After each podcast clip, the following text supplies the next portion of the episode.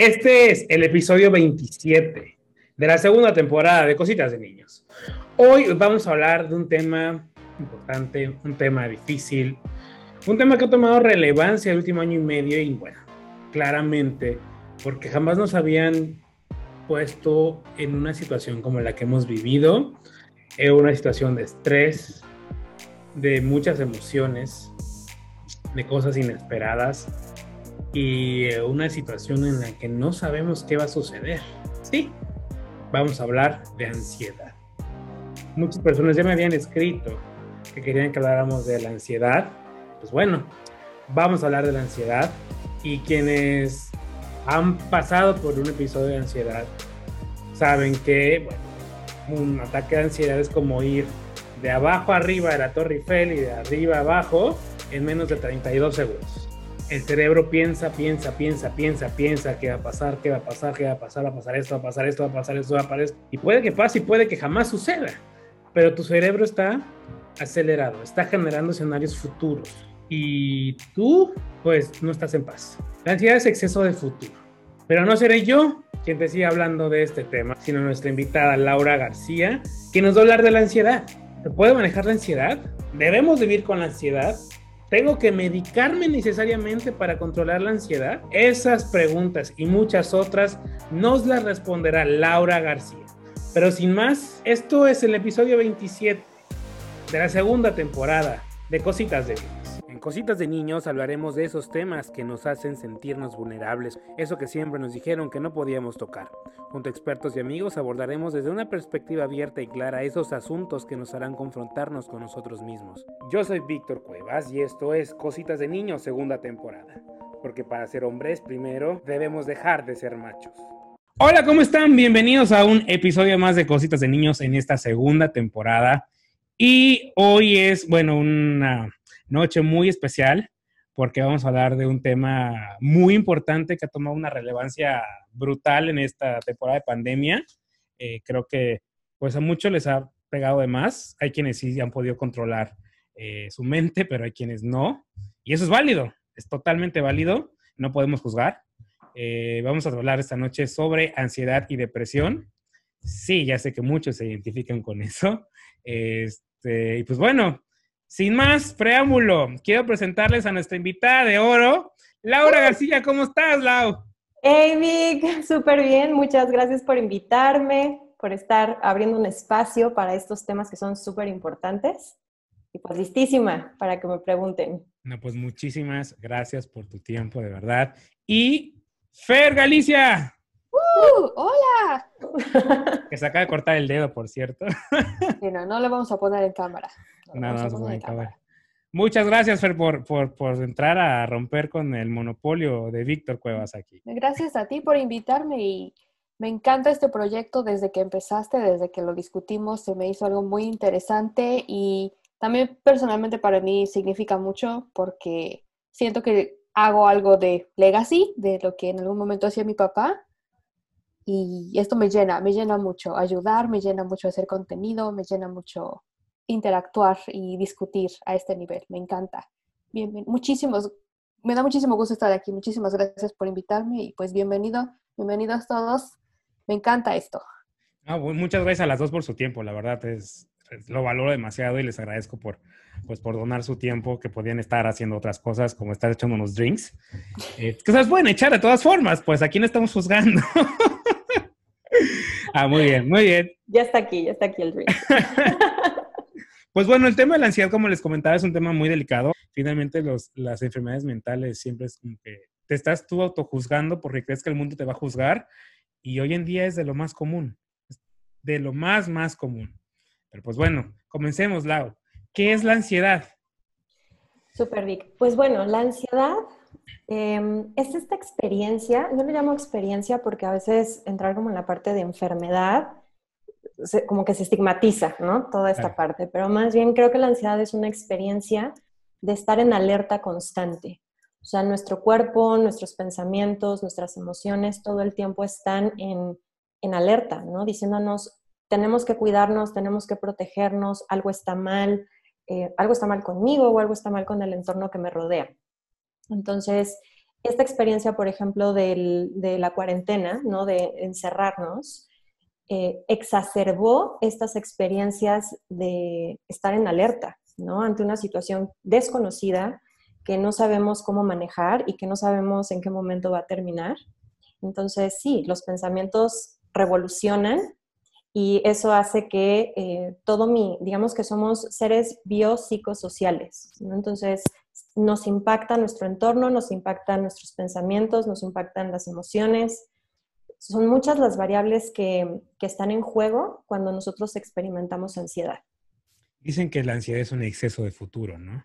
Sí, completamente. Es, es viajar en los pensamientos hacia el futuro, porque nuestra cabeza lo que quiere hacer es cuidarnos, ¿no? Entonces lo que va a hacer es ponernos el peor escenario posible para que estemos, digamos, como listos en caso de que se llegue a dar esa experiencia. El problema es que en el 80% de los casos esa experiencia no llega. Y entonces nuestro sistema nervioso central está en constante alerta ante una situación que no existe, que no ha pasado, que no he vivido, que no está en mi entorno.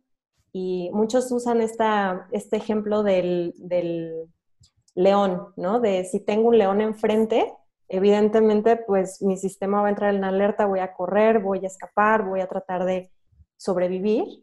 Pero ¿qué pasa si el león es invisible y estoy dos años pensando que tengo al león enfrente? ¿No? Eso empieza a generar una serie de cambios eh, biológicos, eh, fisiológicos, emocionales, que obviamente van a hacer que eh, mis acciones vayan en relación a esa experiencia, ¿no? Y no a lo que realmente estoy viviendo. Y como mencionas, ¿no? Son, son infiernos, vas creando infiernos de cosas que, que, finalmente no van a... Bueno, puede que no pasen, como dices tú, ¿no? Pasas tu vida sufriendo de manera personal, siempre es como, siempre estoy pensando, pensando en esto, en esto, y nunca pasa. Es como neta, o sea, te la pasaste todo, todo este tiempo gastando tu tiempo en pensar en el futuro y no disfrutas el presente, Fer.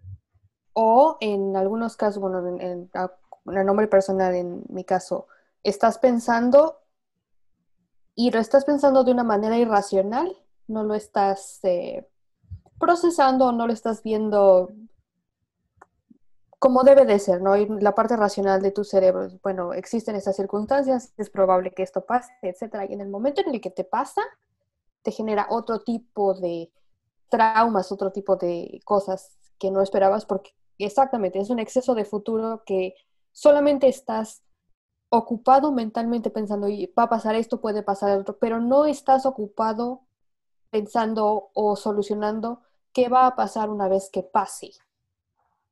¿No? Solo estás. Claro. Ahí. claro, y que ahorita que lo dices, es muy interesante porque es futurizar, pero desde el pasado. Yo no puedo construir una imagen de lo que va a suceder si no lo he vivido previamente o si no he tenido la experiencia visual de ver a alguien vivir esa experiencia.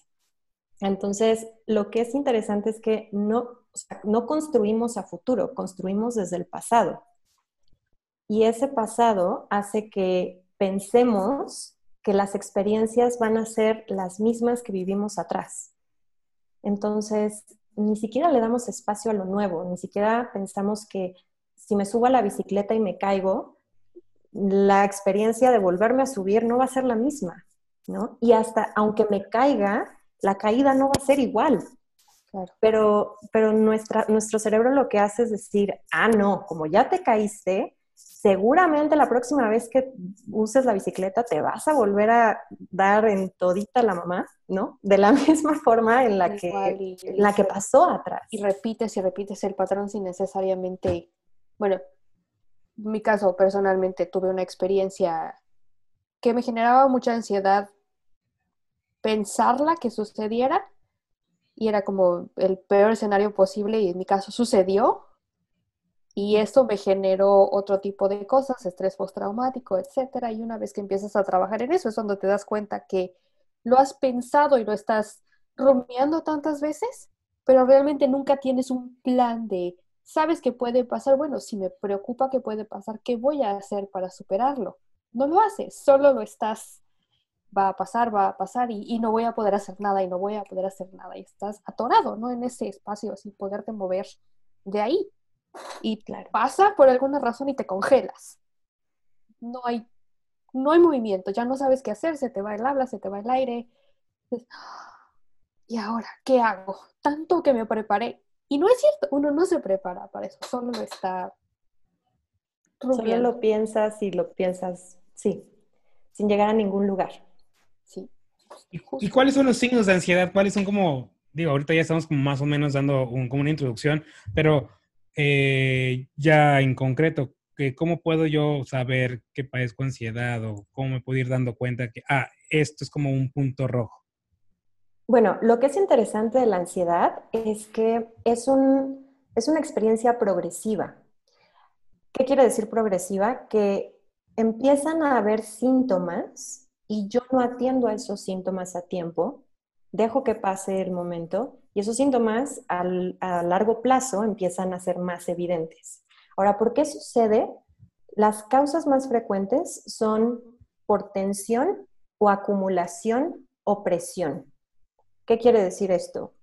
Físicamente hablando, puede que yo esté em, entrando en, actividades o en acciones que hagan que no cubra mis necesidades básicas, ¿no? De entrada, no duermo bien, no como a mis horas, eh, no tengo movimiento físico. Entonces, eso obviamente hace que mi cuerpo empiece a generar tensión, ¿no? Si estoy 24 horas enfrente de la computadora sin moverme nada más más que a ir, comer algo, lo que sea y seguir trabajando, evidentemente eso va a hacer que mi cuerpo empiece a retener tensión física. Emocionalmente tiene que ver esa retención con la habitación emocional. Cuando yo no tengo una experiencia de manejo emocional y pienso que enojarme, pienso que estar triste, pienso que em, tener miedo es malo, empiezo a reprimir emocionalmente. Y la experiencia emocional es física.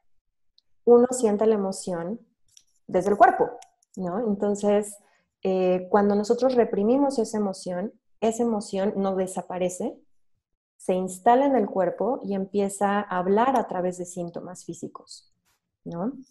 Síntomas físicos como taquicardia, síntomas físicos como sudoración, em, cambio de color de la piel, em, mucho cansancio. A veces uno dice, estoy muy cansado, pero seguimos haciendo, ¿no? No paramos.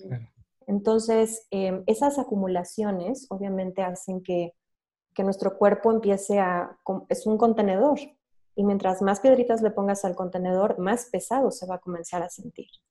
En el aspecto mental, empiezan a ocurrir estos pensamientos recurrentes, estas creencias acerca de que no puedo, no lo voy a lograr, eh, nadie me quiere, eh, no soy aceptado. Empieza a haber una serie de, de pensamientos y creencias que fomentan que haya más tensión, haya más peso, haya más carga.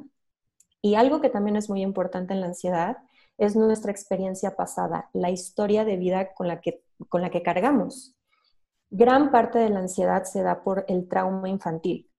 Cuando yo en mi infancia eh, tuve experiencias donde todo el tiempo tenía que estar en alerta porque mi entorno no era seguro, entonces mi sistema nervioso se va a adaptar a estar en alerta.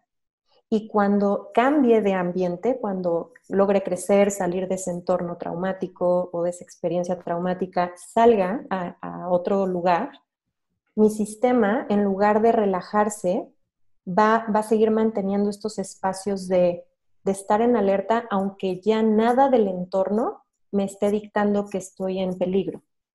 Entonces, muchas veces el trauma infantil es lo que a la larga, como adultos, detona muchísimo estas experiencias de ansiedad. Caray, no, no, tenía idea de todo esto. ya ven por qué es bueno hablar con el psicólogo, vas entendiendo, ¿no? No, justo ahorita que hablas de acumulación, eh, se van a reír un poco de mí, pero este, cuando decidí finalmente ir a terapia el año pasado, eh, fue porque ya venía yo de, de, unos, de, unos meses bastante pesados, emocionalmente hablando. Y, se pueden reír de mí, de, de, verdad. Fui a un festival de, eh, a México Y justo cuando, bueno, J Balvin oficialmente aceptó que tenía depresión, bueno, que hacía depresión, y justo cuando él está hablando de eso y empieza a cantar, me solté a llorar, literal. Me o sea, en, un, en, un, un reggaetonero cantando y platicando y me solté a llorar y es como, güey, ¿qué onda, no? Ajá, o sea, ¿qué está pasando, no? Cuando se lo conté así, cuando me dijo, no, es que es natural, o sea, el tipo te está hablando de su experiencia, tú conectaste con él, ya la o sea, lo que estuviera cantando en ese momento era lo de menos, tú conectaste con él y te rompiste. Y fue la acumulación que dije, güey, tengo que ir a terapia. O sea, de ver, tengo que ir a terapia ya. Sí, sí, de hecho esas explosiones eh, de, de llanto, ¿no? Muchas veces nos dicen, no, son como estas alertas de esto ya no es normal, ¿no? O sea, ya he estado aguantando ciertas cosas a lo largo de, mi vida que ya no son sostenibles y que pueden salir en el lugar menos eh, pensado, ¿no? En el momento menos indicado, bajo las situaciones que uno dice, ¿qué es esto? ¿Qué me está pasando? ¿no? Entonces, sí. esas son alertas muy importantes para decir, creo que ya la acumulación de esta bolsita que fui llenando, ¿no? Porque aparte, no solamente lo llenamos en una sola área de nuestra vida, ¿no? Puede ser el trabajo, junta con temas familiares, junta con temas de pareja, eh, hijos, bueno, un sinfín de situaciones sociales dentro de las cuales estamos metidos y claro que se empieza a llenar esa bolsa cuando no sabemos cómo ir cerrando y trabajando cada situación por, por individual. Sí, es, es bastante complicado, la verdad. Digo, llorar en un concierto de reggaetón no es normal. sí, no. no, es normal. Pero bueno, hablamos de ansiedad como, una, como un mismo tipo de ansiedad, pero existen diferentes tipos de ansiedad. Así es. Sí, existen diferentes, se les llama trastornos, de ansiedad. Eh, existen diferentes tipos. Algunos de ellos es, el más conocido es el trastorno de ansiedad generalizada.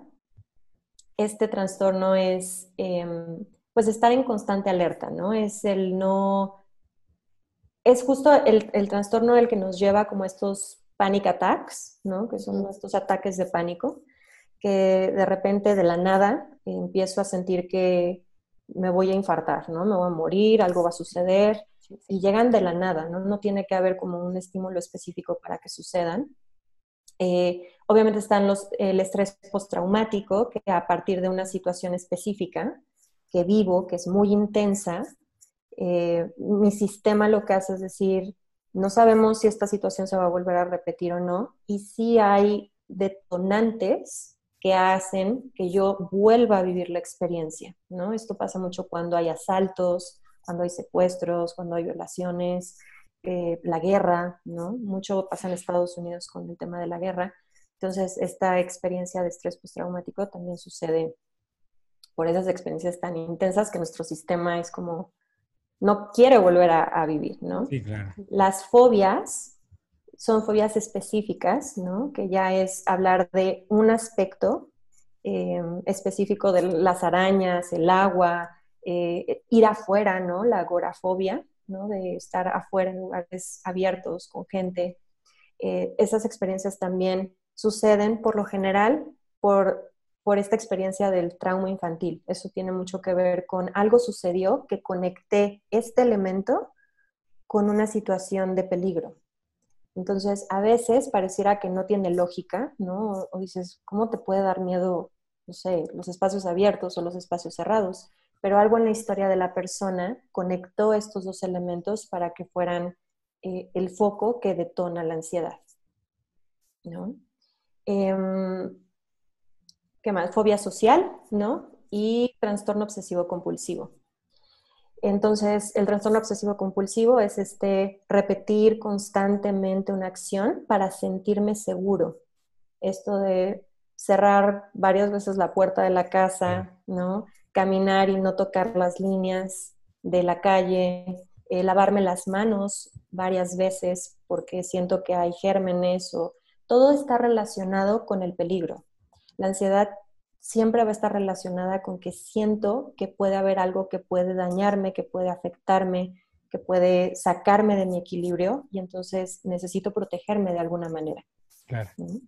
y, tienes, o sea, ¿hay alguna manera consciente de irla controlando, como de estar, o sea, como de ir, porque por ejemplo, a veces en que te da el, eh, el ataque y estás, ta, ta, ta, pero ¿tú cómo sugieres que se controle? O cómo, digo, aparte de terapia claramente está, este, pero así como que, ¿qué, qué tips podrías como compartirnos como para, para poder controlar algún tipo de, o sea, y cuando te pasa así de manera inmediata, de momento, Sí. es como, ¡pum!, ¿qué haces? Sobre todo los panic attacks, ¿no? Llegas a un punto donde te está dando el ataque y, y ya no sabes exactamente qué está pasando y entras más en pánico porque quieres controlar el- la emoción, quieres controlar el ataque.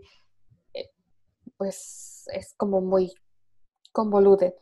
Sí, de hecho, eh, es interesante porque hasta las sensaciones físicas se vuelven una alerta. O sea, nos dan miedo nuestras sensaciones físicas Sí. en una situación de ansiedad, ¿no? O sea, no quiero sentir mi cuerpo porque las sensaciones que estoy sintiendo son muy desagradables. Siento que me voy a morir, ¿no? Tengo taquica, siento que el corazón se me sale, eso no, no se siente bonito, ¿no? Estoy sudando todo el tiempo, eh, lloro, eh, entro como a no poder respirar, entonces Sí. obviamente todas esas experiencias físicas, lo que, lo que en automático estamos buscando hacer es entrar en resistencia con ellas, es no quiero sentir esto. Entonces, lo primero que se, que se mm, busca hacer es que dejes de resistirte a la experiencia. Cuando tú estás intentando quitarla y estás intentando salir de ahí, la experiencia empieza como a quedarse más instalada. Se instala mucho más porque lo que sucede es que empieza empezamos a secretar adrenalina. Esta adrenalina es la que hace como este fight or flight, que es esta experiencia de o corro o me paralizo. Y cuando tratamos de resistir a esta experiencia fisiológica, lo único que estamos haciendo es aumentar la adrenalina. Entonces, lo que estamos buscando hacer al decir, estoy aceptando que estoy aquí, ayuda a bajar estos niveles de adrenalina para después poder entrar a utilizar ciertas herramientas. Ahora, lo que yo trabajo mucho es que las herramientas tienen que empezar a aplicarse cuando no hay ansiedad. ¿Por qué? Porque las personas cuando están en el ataque de pánico, si no tienen de dónde agarrarse, si no tienen la herramienta que puedan utilizar para bajar esos niveles de ansiedad, eh, es muy difícil que les pidas que respiren cuando nunca han respirado. Sí. ¿no? Esta, esta parte de respira, ¿no? Y es como si yo no he estado en un programa de entrenamiento para aprender cuáles son las respiraciones que me ayudan, cómo puedo conectar conmigo, cómo puedo tener esa base, difícilmente lo voy a hacer cuando estoy al tope de la emoción. Claro. Entonces, siempre recomiendo mucho que cuando ya hay un diagnóstico de ansiedad, eh, se dé un entrenamiento que aunque el día de hoy no te sientas ansiosa o ansioso, sí te permitas entrar en este canal de hacerlo un hábito, ¿no? Hay una técnica que a mí me encanta que se llama mindfulness, que es atención plena y es trabajar de manera presente el conectar con tus sentidos, con tu respiración, saber que esos son como tus, tus raíces con las cuales puedes regresar al momento presente. Entonces, son diferentes ejercicios con los cuales tú puedes regresar eh, a la experiencia de tu cuerpo, pero desde un lugar en el que sabes que no estás en, en alerta, ¿no? que no está pasando lo que piensas que está pasando, y que también trabaja mucho el tema de los pensamientos, ¿no? que trabaja el tema de cuestionar esto que estoy pensando, ¿quién me dice que es real? ¿No? Es como empezar a cuestionar los pensamientos y no clavarme con que esto es, ¿no? Porque a veces pensar que, que el pensamiento es real es en donde nos, nos, instalamos y es un poco lo que decías hace rato, ¿no? Como nos instalamos y ya no salimos de ahí, no salimos de ahí, porque no me lo cuestiono, no pregunto, no, no trato de indagar más allá de lo que mi cabeza me está diciendo. Esto rompe completamente con mi temor de que la ansiedad únicamente se trata con medicamentos. Tú estás diciendo, no, o sea, hay otras técnicas. En el próximo episodio. Y esas técnicas, em, cuando tú empiezas a hacerlas parte de ti, ¿no? cuando tú empiezas a hacerlas un hábito, como es el ejercicio, eh, como es entrar a, conectar con las respiraciones, la meditación es muy buena para poder aprender a conocerte, ¿no? aprender a conocer tu cuerpo, conectar nuevamente contigo desde un lugar que no es traumático. Pero si yo digo, no, el día de hoy no estamos viviendo eso, no está pasando eso, estoy ahorita hablando en un cuarto cerrado, no hay nada que me esté generando conflicto, entonces regreso una vez más al presente y eso me ayuda a conectar con lo que sí es real. Lo primero es eh, observar tus hábitos. ¿No? ¿Cuáles son tus hábitos regulares? Eh, ¿Qué tanto duermes? El dormir es sumamente importante para una persona que tiene ansiedad. Entrar en, en conciencia, yo lo llamo mucho esta conciencia de qué es lo que haces, qué me hace bien y qué me hace mal, qué noto que me altera y qué noto que, que me ayuda a relajarme. Entonces me puedo, puedo crear conciencia de lo que está generando ruido en mi vida en estos momentos o de lo que está siendo importante para mí en estos momentos. Que puede estar tocando heridas de no soy capaz, no puedo, no tengo, entonces no, no, yo soy la que está mal porque todo el mundo pone la mente en blanco y a mí no me sale. No queremos llegar a ningún lugar queremos entrar en compasión de lo que estamos viviendo. Mind blowing, mind blowing todo lo que hablamos con Laura, ¿no? Sí, el tema de la ansiedad es un tema que debe de atenderse porque si no te atiendes va a ir empeorando. No es malo que tengas ansiedad, ya es parte del día a día de todas las personas en el mundo, pero si no te atiendes por esta idea de que te van a decir que estás rayando de locura o lo que sea, pues te vas a poner peor. Entonces, finalmente no tienes que darle cuentas a nadie. Tú atiéndete, pide ayuda y verás que las cosas serán mucho mejores. La próxima semana continúa mi conversación con Laura García y terminaremos de platicar sobre la ansiedad, todo lo relativo a este tema te gustó el episodio como cada semana, ya sabes, pulgares arriba. Si me ves en YouTube, ya sabes, por favor, suscríbete al canal y dale click a la campanita para que te lleguen todas las notificaciones cada que subamos material nuevo al canal de YouTube de Cositas de Niños. Ya sabes que tenemos en exclusiva el diván de Cositas de Niños con Brenda García, efectivamente, los miércoles cada 15 días a las 12 del día. Y si me escuchas por plataformas de audio. Suscríbete al podcast para que te lleguen todas las actualizaciones cada que subamos material semanal de Cositas de Niños. No se te olvide seguir las redes sociales de Cositas de Niños, Cositas de Niños, el podcast en Instagram, en Facebook y Cositas de Niños en Twitter. Ahí vas a encontrar material de todo tipo, infografías, artículos y demás que, bueno, vendrán a enriquecer el contenido semanal de Cositas de Niños. Además, de que hay muchísima más información que no necesariamente hemos abordado en los episodios semanales de Cositas de Niños. Pero si no eres de redes sociales, me puedes mandar un correo electrónico a cositas de niños el podcast arroba gmail.com. Pero sin más, este fue el episodio 27 de la segunda temporada. Oh, desaparece. de Cositas de Niños. Gracias por haber escuchado este episodio de Cositas de Niños. Si te gustó, compártelo. Tenemos una cita en nuestro próximo episodio. No olvides escribirnos en nuestras redes sociales, Cositas de Ninos, el podcast, en Instagram y Facebook. Y recuerda que ahora puedes ver mucho más material de este y todos los episodios en Cositas de Ninos, el podcast en YouTube. Suscríbete y dale click a la campanita para que te notifique cuando subamos nuevos videos. Yo soy Víctor Cuevas y esto fue Cositas de Niños segunda temporada.